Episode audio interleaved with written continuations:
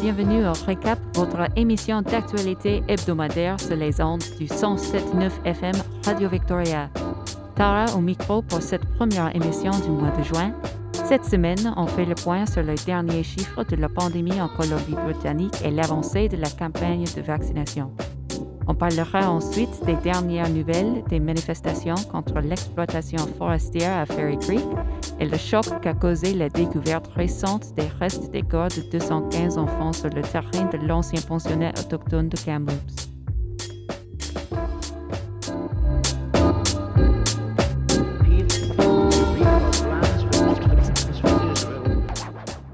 Et maintenant, vos actualités locales.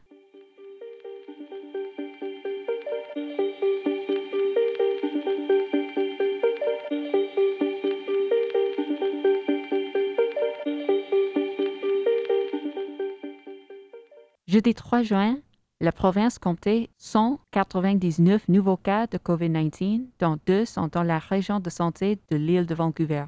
Il y a actuellement 224 personnes hospitalisées avec 62 en soins intensifs autour de la province et deux nouveaux décès.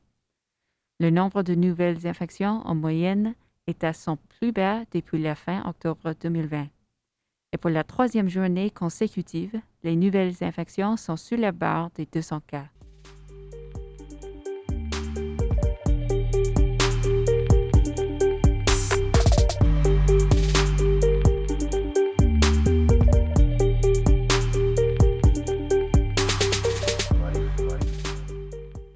Selon le ministère de la Santé, près de 72% des adultes et 69% des 12 ans et plus ont maintenant reçu leur première dose. La médecin hygiéniste en chef, Dr. Bonnie Henry, a par ailleurs affirmé que toute la population pourra recevoir leur seconde dose avant la fin de l'été. La province a aussi publié ses recommandations pour ceux et celles qui ont reçu le vaccin AstraZeneca. Les personnes auront le choix de recevoir comme deuxième dose AstraZeneca ou de choisir les vaccins à mRNA Pfizer et Moderna. On écoute la Dr. Bonnie Henry expliquer les recommandations de la province et du Comité consultatif national de l'immunisation.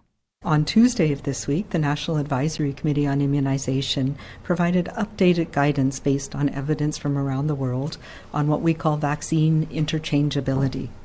Which means having a different product of the same type of vaccine or a different vaccine for dose one and dose two. And we recognize that uh, many people right now um, are are about 10, 12, or 13 weeks after their initial dose of either Pfizer or Moderna. And I want to reassure you that that is safe and it gives your body's immune system time to ramp up so that you do get an adequate and durable, longer lasting um, booster when you get your second dose. Anytime between 8 and 16 weeks is good, and we know in some cases a little bit longer is actually better. What is important is that everybody does need to receive two doses of all of the vaccines that we have here in British Columbia.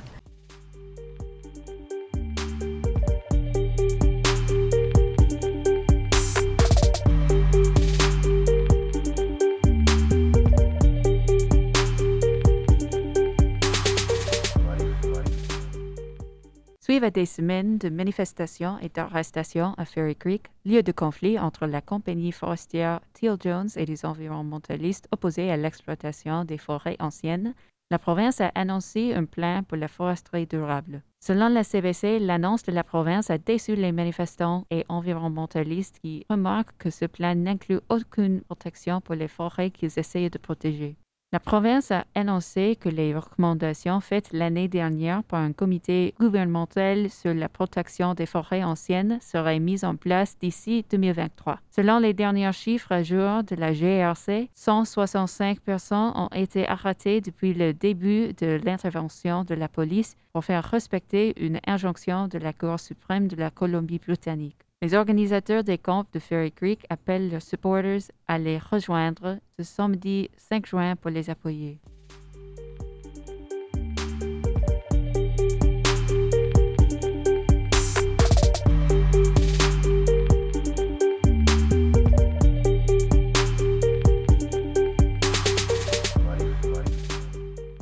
Après la découverte des restes de corps de 215 enfants à l'ancien pensionnat autochtone de Kamloops, de nombreuses voix se sont fait entendre dans tout le pays pour demander au gouvernement de préserver les dossiers d'enfants décédés dans les pensionnats autochtones et d'informer leurs familles, ainsi que d'enquêter sur les emplacements d'anciens pensionnats autochtones autour du pays.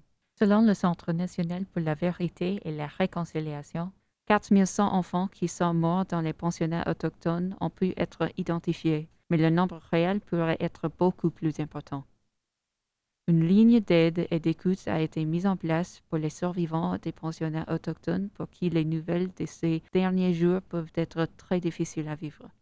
Ce numéro est le 1 866 925 4419. À la suite de cette découverte, les élèves de l'école Colline d'Or à Kamloops ont décidé avec l'Association francophone de Kamloops d'expliquer avec leurs propres mots l'héritage des pensionnats autochtones, ce que cela implique pour les peuples autochtones, pour la réconciliation et pour nous tous.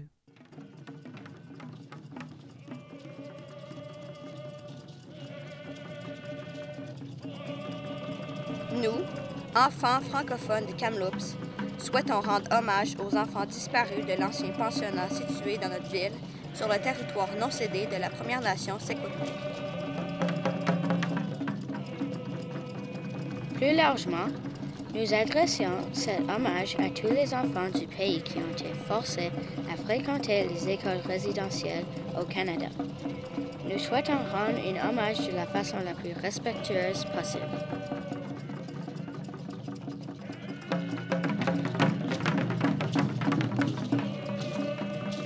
C'est pourquoi, avec l'aide de l'Association francophone de Kamloops, nous vous proposons un enregistrement audio afin de faire connaître cette page sombre de l'histoire de notre pays. Nous souhaitons vous raconter avec nos mots ce qu'ont été les écoles résidentielles et les injustices subies par les peuples des Premières Nations dans notre pays. Pour que les fautes du passé soient reconnues par tous et que nous puissions aller de l'avant dans la réconciliation entre tous les habitants de notre pays, voici notre hommage. Nous tenons à vous avertir que le contenu de cet enregistrement peut heurter la sensibilité ou évoquer de douloureux souvenirs pour certains.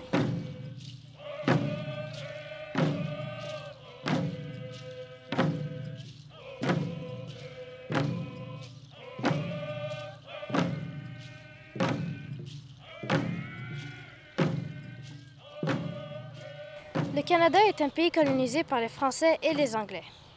À partir de 1831, les églises catholiques et protestantes ont créé des écoles de jour pour les enfants autochtones. Ces écoles étaient gérées par les prêtres et les sœurs. En 1880, le gouvernement a forcé les églises de s'unir pour administrer une nouvelle version des écoles de jour. C'est depuis ce temps-là qu'on utilise le mot de pensionnat. En 1960, le gouvernement canadien, sous le pouvoir de John A. Macdonald, prend la gestion complète des pensionnats autochtones. De quoi s'agit-il quand on parle des pensionnats? C'était des écoles pour les enfants autochtones âgés de 4 à 16 ans. Les parents de ces jeunes étaient forcés d'envoyer leurs enfants dans ces écoles. Sinon, le gouvernement les mettait en prison. Les survivants disent qu'ils étaient maltraités et abusés par les prêtres et les sœurs. On leur coupait les cheveux, on leur interdisait de parler leur langue traditionnelle et de faire leur danse. On les forçait également à couper les liens avec les familles. Le but de ces institutions était de tuer l'Indien dans l'enfant. Plus tard, dans les années 60, le gouvernement et les DPJ décident que les Autochtones n'ont pas la capacité de prendre soin de leurs propres enfants et inventent le phénomène 60 Scoop. Plusieurs bébés sont enlevés de leur mère et placés dans les familles d'accueil non autochtones. C'est seulement en 1996 que le dernier pensionnat autochtone a fermé ses portes. En 2006, sous le gouvernement conservateur de Stephen Harper, la Chambre des communes annonce ses excuses au peuple autochtone et démarre la réconciliation.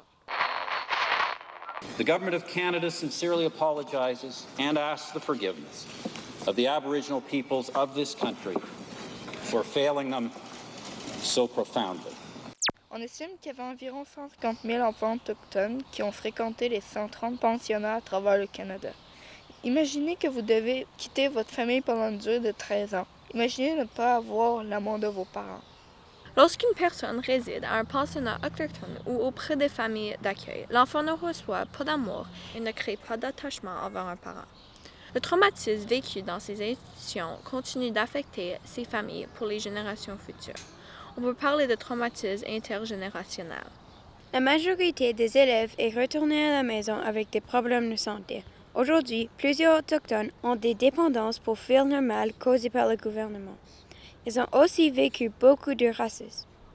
De plus, plusieurs femmes continuent de disparaître et le gouvernement refuse d'enquêter. Le Premier ministre actuel continue pourtant le travail de réconciliation avec le peuple autochtone, mais de réels progrès se font toujours attendre. Cette obligation dicte également notre façon de nous traiter les uns les autres avec respect et dignité. We will remember always that reconciliation is not an indigenous issue, it is a Canadian issue. Le pape n'a jamais présenté ses excuses au premier peuple. Par contre, quelques prêtres et pasteurs de toutes les religions essaient de créer la réconciliation entre les communautés autochtones et les églises. Cependant, il est difficile de pardonner les institutions qui ont produit autant de tort. Peut-on croire que les excuses sont sincères? Mais pourquoi parlons-nous de tout cela aujourd'hui? Cela fait suite à un événement survenu ici, dans notre ville, il y a quelques jours, et que l'on va vous raconter. Le 26 mai 2021, le chef de la Première Nation, Secwepemc, Rosanne Casimir, annonce qu'une équipe de recherche a trouvé 215 corps d'enfants âgés de 3 à 16 ans, enterrés à côté de l'école résidentielle de Kamloops. Les membres de cette nation ont embauché des personnes pour fouiller le sol avec un appareil géoradar. Cela faisait plusieurs années que les Autochtones parlaient d'histoires de jeunes enfants disparus ou enterrés sous les lieux des pensionnats autochtones. Aujourd'hui, nous en avons la preuve matérielle grâce à ces recherches qui ne font que commencer. Le pensionnat de Kamloops a été le plus grand du pays. C'est pour cela que les enfants venaient de partout en Colombie-Britannique, en Alberta et dans le Grand Nord. La communauté a décidé de passer quatre jours de cérémonie pour honorer les enfants et les survivants. Durant ce temps, un feu a été allumé. Ils ont aussi placé 215 lampadaires, toutous et souliers devant l'édifice.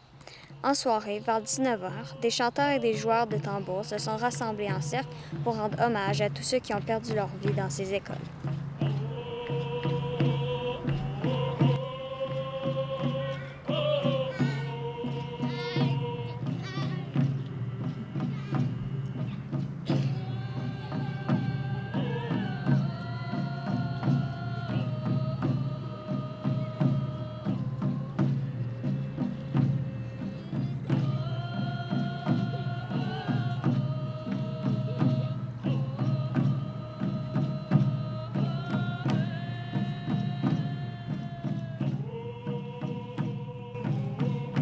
En 2013, une survivante sous le nom de Phyllis Webster a créé la journée du chandail orange en mémoire de tous les enfants et survivants qui ont fréquenté les pensionnats autochtones. En 1973, elle est allée à l'école Saint-Joseph à Mission en Colombie-Britannique. Avant sa toute première journée d'école, la grand-mère de Phyllis lui a donné un beau chandail orange. Elle était très excitée pour sa première journée d'école. Mais quand elle est arrivée, les moines ont pris son chandail et elle ne l'a jamais revu. Voilà pourquoi nous célébrons la journée du chandail orange le 30 septembre au Canada. Partout au Canada, les Canadiens participent à la cause formulée ainsi chaque enfant compte. Et aujourd'hui, plus que jamais, nous répétons ces mots chaque enfant compte. Chaque enfant compte.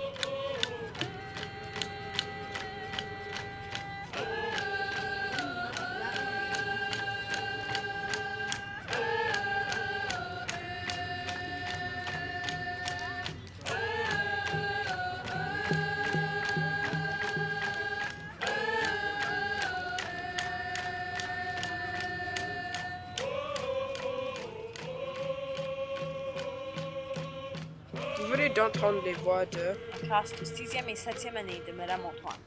Ilias, Thomas, Catherine, Gavin, Kylie, Dimitri, Mackay, Théo, Jared, Samuel, Sarah Jeanne, Juliette, Raphaël, Gab, Gabriel, James, Charles-Éric, Isabelle, Lucas,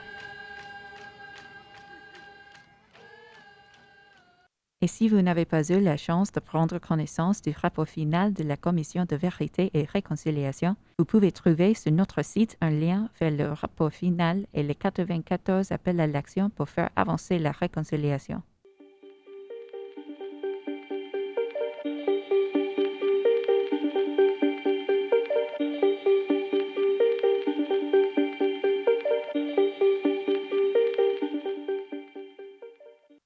C'était votre récap pour la semaine du 5 et 6 juin.